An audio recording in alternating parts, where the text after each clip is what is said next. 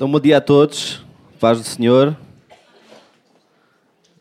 Tem sido um bom tempo juntos eu acho que se saísse agora deste lugar, depois do louvor, depois dos testemunhos, depois de ver o que Deus está a fazer e ainda vai fazer, seria já muito abençoado, muito inspirado, mas eu acredito que Deus ainda quer continuar a falar às nossas vidas. Amém? Estou com expectativa? Mais ou menos.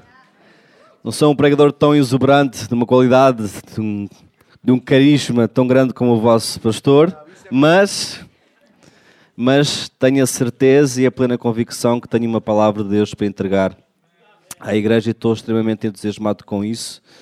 Uh, obrigado pelo convite, pastor Daniel também. Uh, seria uma honra vir só pregar, mas eu sei que é, é mais do que isso, é uma oportunidade de caminhar contigo também.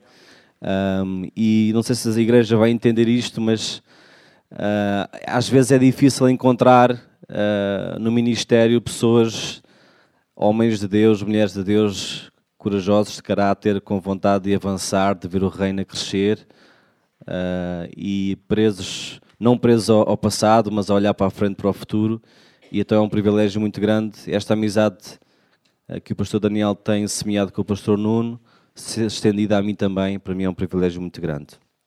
E obrigado a vocês também, porque cada vez que eu cá venho, sou sempre muito bem recebido. Há sempre beijinhos e abraços, é incrível. Saio daqui com a alma, com a alma saciada. Então gostava de ler com vocês o nosso texto, vamos, vamos trabalhar hoje. Vamos ler Josué, Josué 5, podem abrir vossa, as vossas Bíblias, em formato digital ou em papel, Josué 5. E vamos ler do texto um, a partir do versículo 6. A partir do versículo 6, está bem? E a primeira parte do versículo 7. Um, e antes disso, eu gostava de também ter um tempo de oração. Pode ser? Sim? Deus, obrigado, Senhor, por esta manhã falares tanto à nossa vida, tanto ao nosso coração, Senhor. Nós somos gratos pela tua presença, Deus, pelo aquilo que ela traz, que nos renova, que nos transforma, Senhor, que nos molda, que nos traz consolo, às vezes exortação também, Senhor. Deus, e nesta manhã a minha oração em específico, em especial, é que tu possas traduzir no coração de cada um que está aqui presente a tua palavra, o teu recado, Senhor. Trago aqui os meus cinco pães e dois peixes, Senhor, e que tu possas multiplicar e alimentar a tua igreja. Deus, em nome de Jesus. Amém. Então diz assim na palavra, no versículo 6 diz: Porque 40 anos andaram os filhos de Israel pelo deserto, até se acabar toda a nação e os homens de guerra que saíram do Egito e não aqueles que não obedeceram à voz do Senhor, os quais o Senhor tinha jurado que não havia de deixar ver a terra que o Senhor jurara aos seus pais, terra que mana leite e mel. Pois a primeira parte do versículo 7 diz: Porém, em seu lugar pôs a seus filhos. Agora é tão interessante que nesta ocasião o povo de Israel tem reunido, prestes a entrar na terra prometida, prestes a conquistar a, a cidade de Jericó, um exército de 600 mil homens armados na fé de que Deus ia dar vitória, na fé de que Deus ia cumprir a promessa de conquista da terra prometida. Agora, 40 anos antes deste momento, o povo está na mesma situação, o povo de Israel. O povo encontra-se à entrada da terra prometida e é naquele momento em que Moisés decide enviar 12 espias espiar a terra, visitar a terra, conhecer a terra e trazer informações. Os irmãos lembram-se tão bem quanto eu de que Josué e Caleb trouxeram uma mensagem de esperança, apesar das dificuldades que eles iam encontrar, mas os outros dez espias eram comentadores ou jornalistas da CMTV ou da TVI 24. Então inflamaram aquela informação de tal maneira que o povo revelou a incredulidade e a falta de fé que tinham no seu próprio Deus. E essa geração, uma geração que viu o Egito destruído, a terra onde foram escravizados durante 400 anos, que viu os carros do faraó e os soldados do faraó a boiar pelo Mar Vermelho, que passaram no Mar Vermelho em terra seca. Essa geração morreu no deserto sem conhecer a terra da sua promessa. E foram precisos 40 anos para Deus levantar uma nova geração, uma geração disponível para seguir Josué nas batalhas. Uma geração com fé, com coragem, com garra para conquistar a terra prometida. Sabem, isso fez-me entender que uh, às vezes nós pensamos que o nosso passado define o nosso futuro, determina o nosso futuro e não conhecemos o Deus que muda a história, que cria uma página em branco para nós recriarmos a nossa história. Não sei se vocês acreditam nisso. Sabem, esta geração que nasceu no deserto não era suposto ter nascido no deserto. Era suposto ter nascido onde? Na terra prometida. Era suposto ter nascido lá, crescido e multiplicado lá, desfrutar da terra, mas cresceu no deserto, sofreu as privações do deserto e ainda teve que lutar para conquistar e ver as promessas de Deus cumpridas. Sabem porquê? Porque eles não quiseram, não se contentaram, contentaram com a herança que os seus pais lhe deram, foi uma herança de deserto. Eles reclamaram as promessas de Deus para a vida deles. Eu não sei se os irmãos, se isto mexe com os irmãos, com o coração dos irmãos, mas às vezes nós pensamos que a nossa herança familiar, ela realmente de facto pode condicionar o nosso início, o início da nossa jornada, mas não pode determinar o nosso destino. Porque o ponto de chegada, o nosso destino está nas mãos de Deus. Vocês entendem o que eu estou a dizer? Nós recebemos como herança muita coisa em vários contextos da nossa vida, seja a nível de relacionamentos, nível financeiro, nível até de mentalidade e educação. Isso às vezes condiciona o início da nossa jornada, mas não tem que determinar o nosso ponto de chegada. E alguns de nós estamos, olhamos à nossa volta e pensamos: eu estou nesta situação atual porque alguém lá atrás não investiu em mim, porque alguém lá atrás decidiu mal, porque um líder, um pastor, um professor, os pais foram irresponsáveis, foram ignorantes, foram seja o que for, porque as pessoas que tinham peso na nossa vida erraram de alguma forma, tomaram uma decisão errada sobre nós. E é por causa disso que eu sou infeliz, é por causa disso que eu não tenho sucesso, é por causa disso. E estamos sempre a olhar para trás sempre olhar para o passado, a culpar os outros pela nossa condição atual, mas no fundo temos é falta de fé como aquela geração que morreu no deserto tinha. Porque não entendemos que Deus é Deus suficiente para escrever uma nova história connosco. Vocês acreditam nisso? Às vezes olhamos para trás e vemos o casamento dos nossos pais e pensamos, eles foram infelizes e durante 40 anos apenas se toleraram um ao outro e até quando um deles morreu até foi um alívio para o outro porque não tinha mais que tolerar a sua presença. Então, o que é que me diz que o meu casamento vai ser feliz? Ou se eles se divorciaram, quem é que disse que eu não vou passar pelo mesmo? Ou se eu, quando era criança, tinha uma infância difícil, passei dificuldades, nunca tive a oportunidade de vestir uns ténis de marca ou, ou ter um jogo, um, um, Game Boy, uma Nintendo, uma Playstation, seja o que for, quem é que me disse que é depois de adulto que eu vou conseguir construir alguma coisa para mim? Às vezes olhamos para trás e vemos as coisas nesta perspectiva negativa, pessimista, com um tom de murmuração e não entendemos o Deus que temos e o Deus que quer construir para nós uma vida diferente. Passamos a olhar para trás o tempo inteiro, como a esposa de, Ló. Vocês lembram-se disso? Deus tirou ela de uma situação, toda a família de uma situação extremamente complicada. E Deus diz: olha para a frente, foca-te no futuro, não olhes para trás. O que é que ela fez? olhou para trás e ficou feito numa estátua de, de sal. Ficou literalmente em pedra.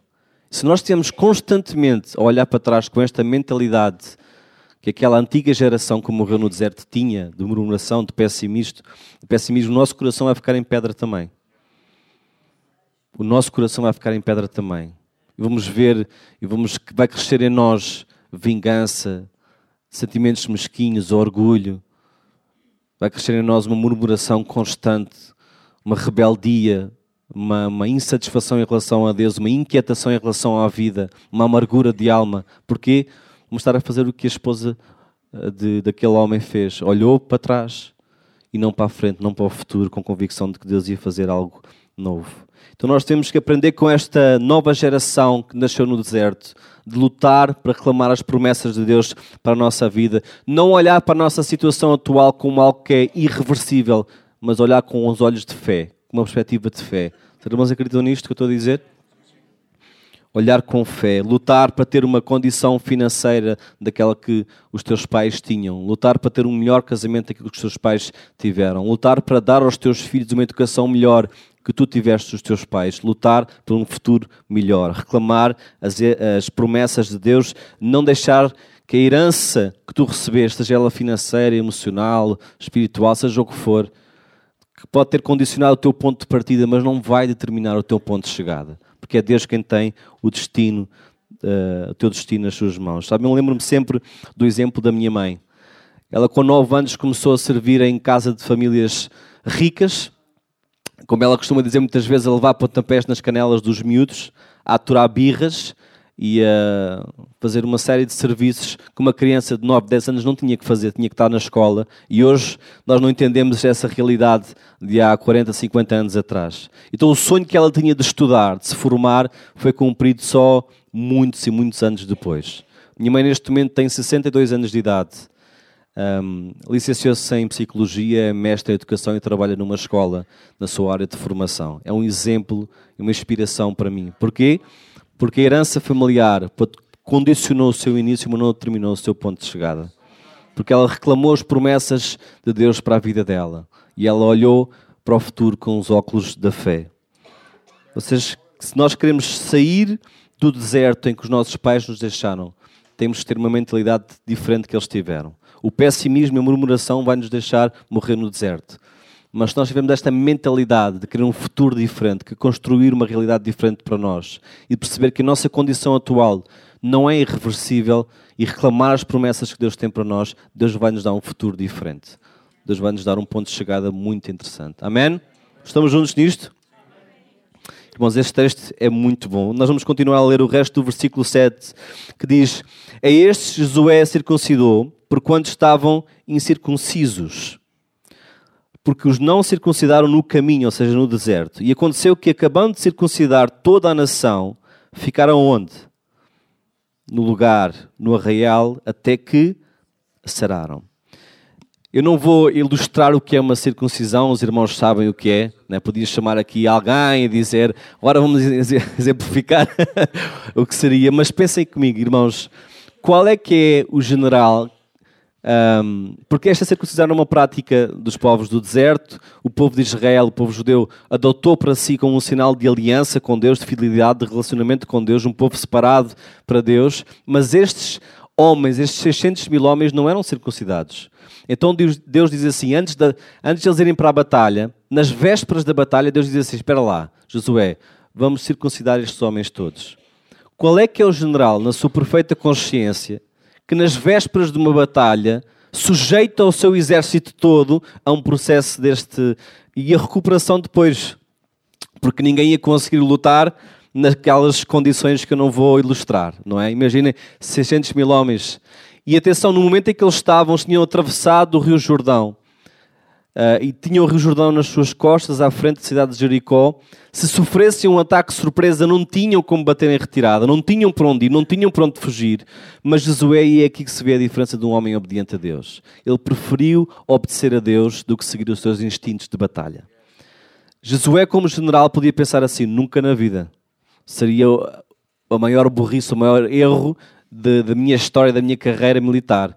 Não, não, mas ele seguiu, ele decidiu obedecer a Deus. Escolheu ser fiel a Deus, sabendo que ia debilitar o exército, ia fragilizar o exército dele, ainda assim ele decidiu obedecer a Deus. Sabem? E eu gostava de, de, explorar esta ideia com vocês, que é, às vezes nós decidimos seguir a nossa voz interior, o nosso coração, em vez de ouvir a voz de Deus. E entramos em batalhas, ou começamos batalhas, com o peito aberto, achando que dominamos o assunto, porque escolhemos ouvir a nossa voz interior, o nosso ego, que é uma, é uma, a nossa voz interior é um reflexo dos nossos preconceitos, das nossas ambições, do nosso orgulho, da nossa teimosia.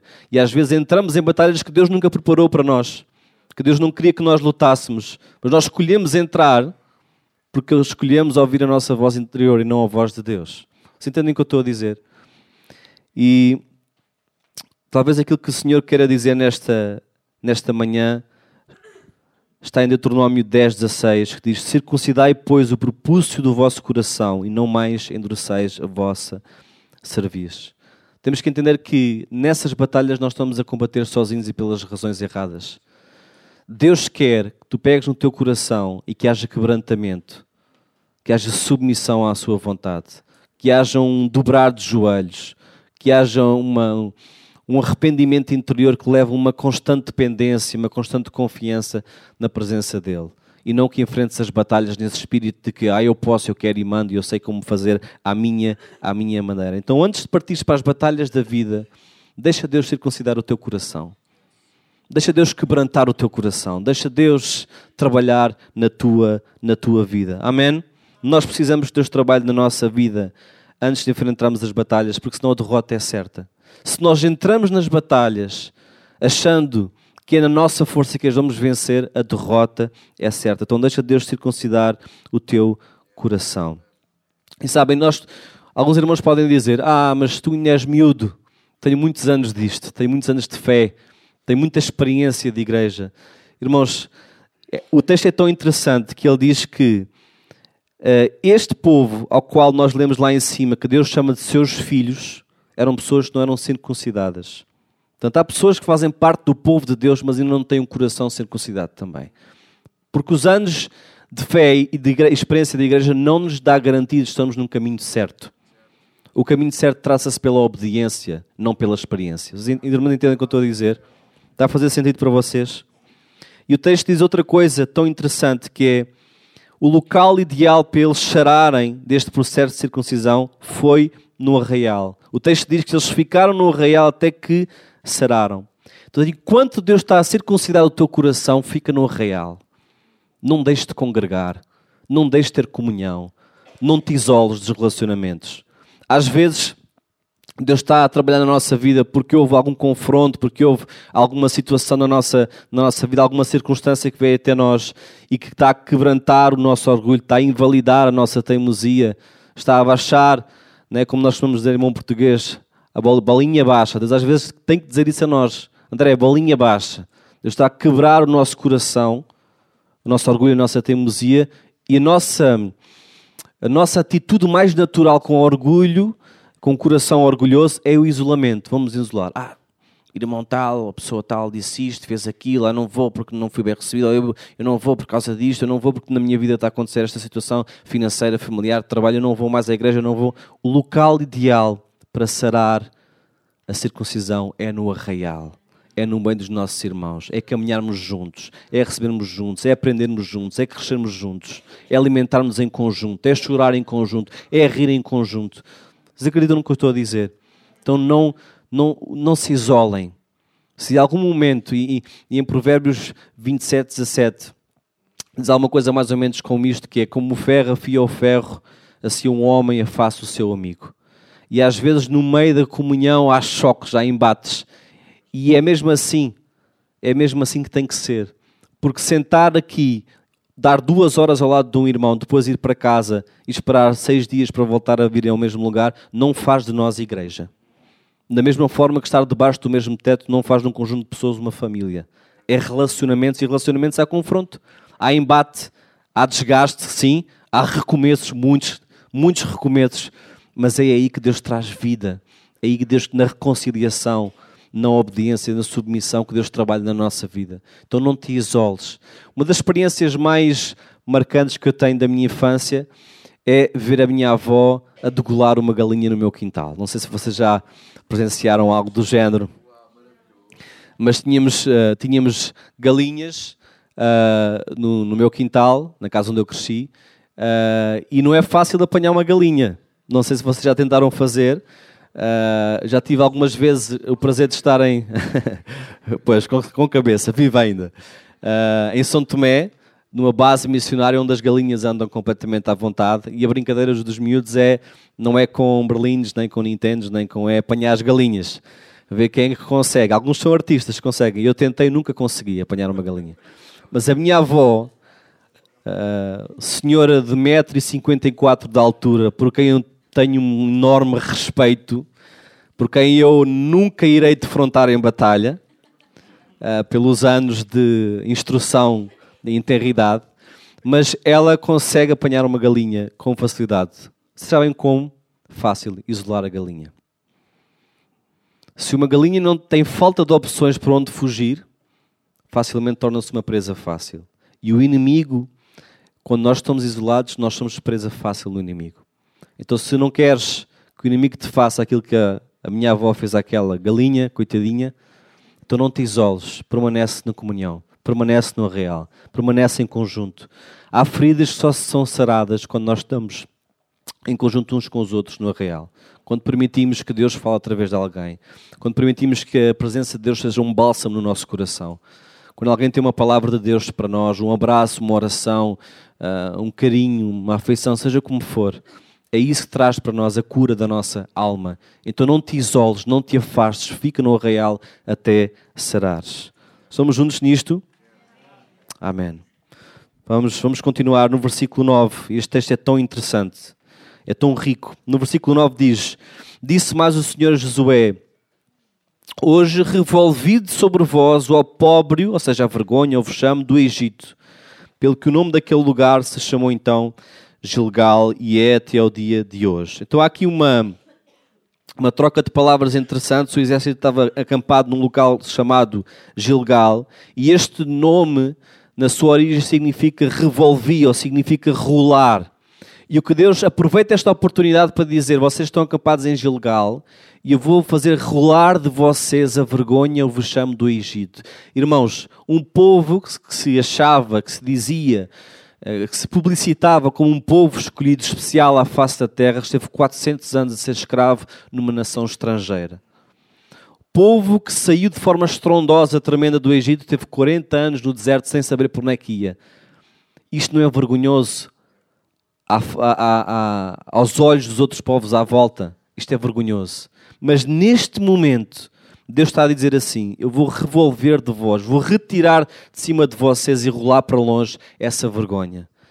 Essa vergonha de todos estes acontecimentos do Egito vão, vai ser retirado de cima de vocês. O vexame, a infâmia, a desonra pública que eles passaram, vou fazer rolar isso tudo para longe.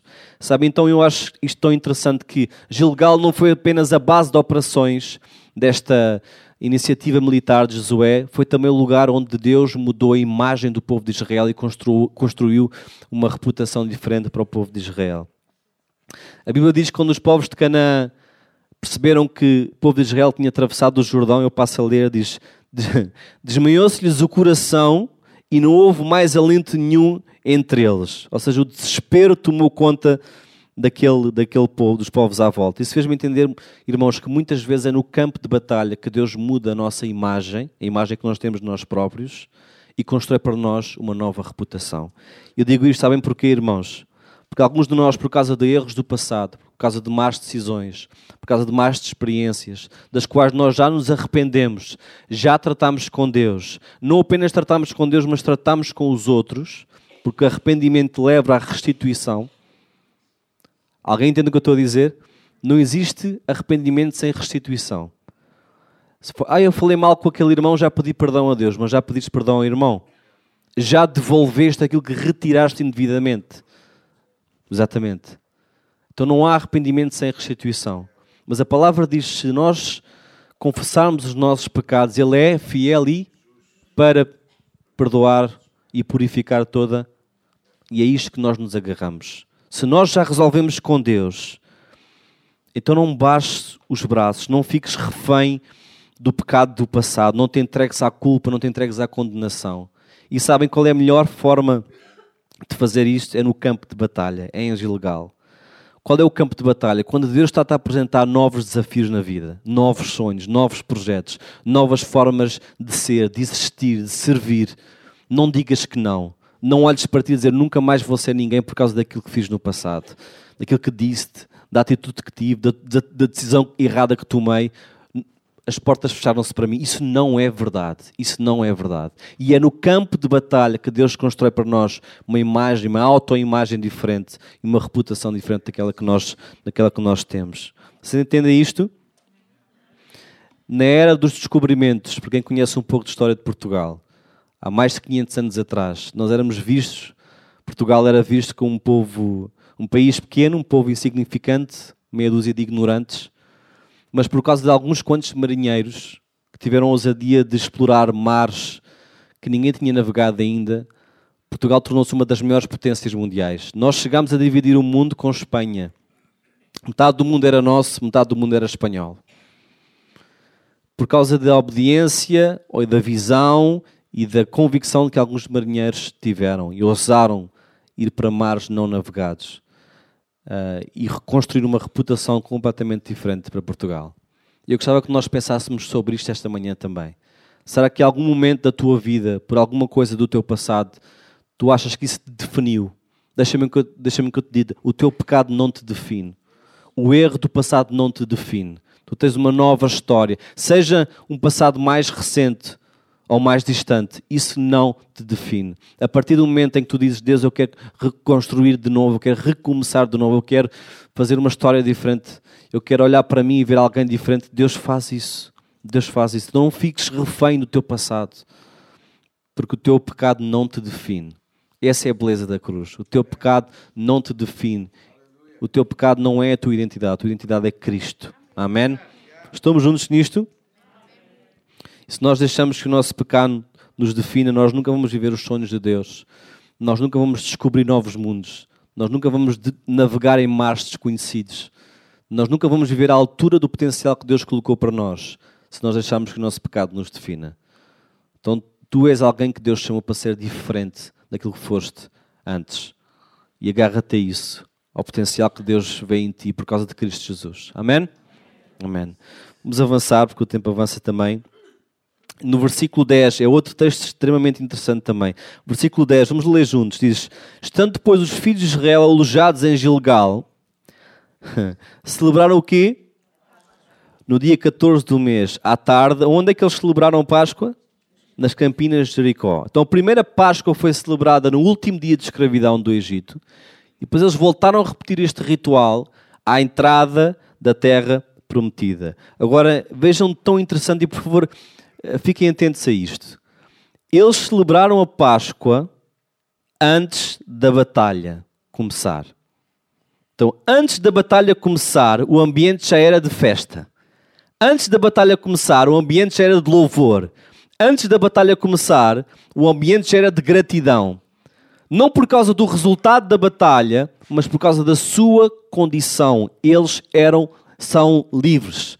Eles estavam a celebrar o facto de serem livres, terem saído do Egito, de não serem mais escravos. Não era pelo resultado da batalha, não era pela, uh, por, por, pelo facto da vitória estar garantida, não era por causa disso.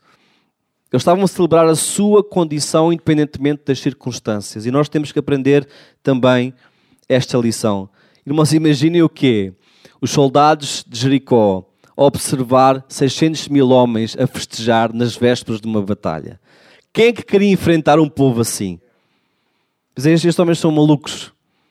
É melhor eu já guardar a espada, fingir uma lesão, dizer que estou doente, ah, não posso batalhar amanhã.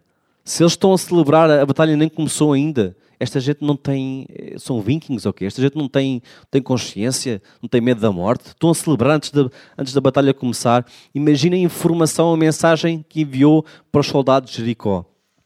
Irmãos, imaginem que quando nós estamos a passar por lutas e batalhas durante a semana, nós chegamos aqui ao domingo e celebramos a nossa condição. A nossa condição como seres livres, não mais escravos do pecado, mas livres em Cristo, apesar das batalhas que vamos enfrentar durante a semana. Imaginem a informação, a mensagem que isso não envia para o inferno. Nós celebramos a nossa condição em Cristo.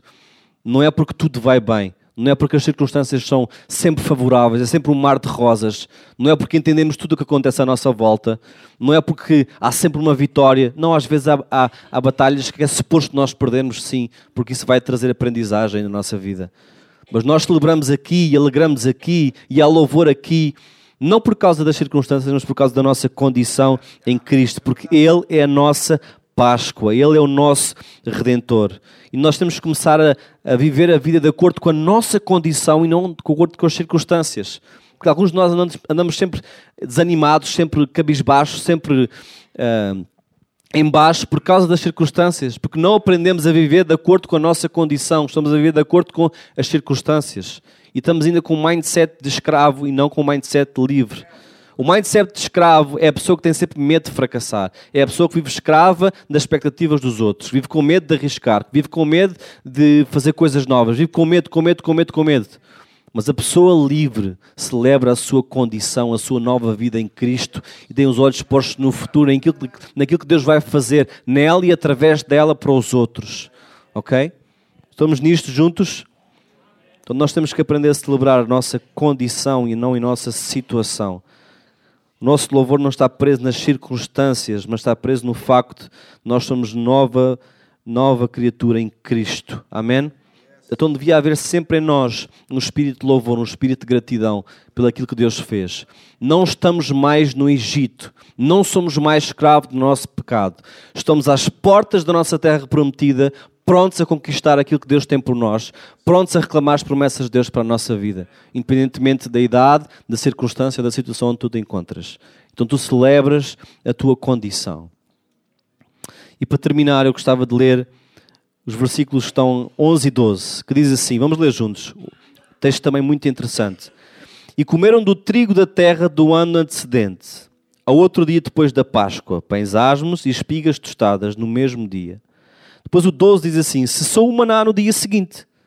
Depois que comeram do trigo da terra do ano antecedente, e os filhos de Israel não tiveram mais maná, não tiveram mais maná. Porém, no mesmo ano, comeram das novidades da terra. Há, a outra versão no versículo 12 que diz: Não caiu mais o maná, e nesse ano começaram a alimentar-se do que a terra produzia. Os irmãos sabem que o maná foi o alimento do deserto. Foi a solução que Deus arrumou para sustentar o seu povo durante aqueles 40 anos do deserto que eles não tinham que comer. Então, durante 40 anos, todos os dias de manhã, eles podiam colher o maná e ser alimentados e sobreviverem naquele tempo de deserto. Agora, também é muito interessante que esse tempo chegou ao fim. Esse ciclo de privação encerrou, terminou e havia um novo tempo. Agora chegou o tempo favorito que é tão interessante. A situação deste povo era incomparavelmente melhor na Terra Prometida, mas não era mais fácil. Alguém está a ver o que eu estou a dizer? No deserto ninguém os chateavam, agora eles tinham que lutar para conquistar. No deserto, todas as manhãs havia lá o maná. Era aquele pãozinho de Mafra, vocês sabem, o pãozinho de Mafra. Era o maná do céu. Agora eles têm que semear se eles quiserem colher. Então a, a situação era muito melhor, mas não ficou mais, mais fácil. E eu acho que é isso que Deus nos quer dizer também, porque alguns de nós estamos nesta fase. Deus coloca-nos à entrada da terra prometida e dizer assim: Tu não estavas a orar há anos pela tua terra prometida financeira, pela tua terra prometida a nível profissional, pela tua terra prometida a nível espiritual, a nível ministerial, a nível familiar, a nível do casamento. Então está aqui. Estás à entrada, mas tens que batalhar para conquistar. Tens que arregaçar as mangas e seguir em frente em confiança, em ousadia e independência. Tens que semear onde tu queres colher. Deus está disposto a encerrar ciclos de privação da nossa vida, a abrir portas, a dar novas oportunidades, a deixar fluir a bênção, a mudar circunstâncias, mas é preciso que nós tenhamos esta atitude também que esta geração teve. Batalhar para conquistar, semear para colher. Os irmãos entendem o que eu estou a dizer? Vamos ficar de pé. Gostava de que pudéssemos orar sobre isto. Alguns de nós podemos dizer: Ah, mas eu estou a batalhar ou nesta expectativa da batalha há tanto tempo que já estou cansado, já me faltam as forças. E eu gostava que nós pudéssemos orar por restauração e renovação de energias. Porque há desertos que são tão longos que nós perdemos fé e esperança. Que há coisas que morrem dentro da nossa alma no meio desses desertos. E alguns de nós não entendemos ainda também para colher é preciso semear. Se queres ter relacionamentos saudáveis, semeia. Se queres ter uma vida espiritual saudável, semeia. Se queres ter uma vida um, financeira saudável, semeia, semeia. Lá na igreja nós dizemos tantas vezes, o pastor não diz tantas vezes, estás com dificuldades, queres receber um abraço, dá um abraço a alguém, se tu a mudar essa história. Queres receber 20 euros porque precisas, pega nos últimos 20 euros que tens e dá a alguém. Deus honra essa atitude. Estás à procura de trabalho, ajuda alguém que também está em necessidade. Vocês estão entendendo o que eu estou a dizer? É semear onde nós queremos ver colher e batalhar para conquistar as promessas de Deus da nossa vida. Deus não vai entregar a nossa terra prometida assim de bandeja, de mão beijada, como se costuma dizer. Okay? Deus vai nos colocar às portas da entrada e vai dizer agora batalha para conquistar aquilo que eu digo que já é teu. Tens promessa sobre isso, mas tens que batalhar. Então eu gostava de orar com vocês sobre isto, sobre renovar forças para enfrentar batalhas, dar estratégia mas também sabedoria para semear onde nós queremos escolher. Vamos orar juntos sobre isto? Amém? Deus, obrigado, Senhor, pela tua palavra, Senhor, pelo tempo de aprendizagem que tivemos. Senhor, renova, Pai, as forças de cada um que está aqui, Senhor. Deus, em momentos que passamos, atravessamos de deserto, quer espiritual, quer familiar, financeiro, seja como for, às vezes são momentos tão longos, Deus, tão duradouros, que há coisas que morrem em nós, há expectativa que morre em nós, há, há reverência que morre em nós, há entrega que morre em nós. Deus renova as forças, renova as energias, renova a motivação, renova a intenção, renova o espírito que há, Senhor, dentro de cada um de nós. Para quando nós nos encontramos às portas da terra prometida, da nossa terra prometida, Senhor, haja força para enfrentar batalhas, haja coragem, haja dependência, haja obediência, haja um olhar para a frente e não um olhar para trás, Senhor.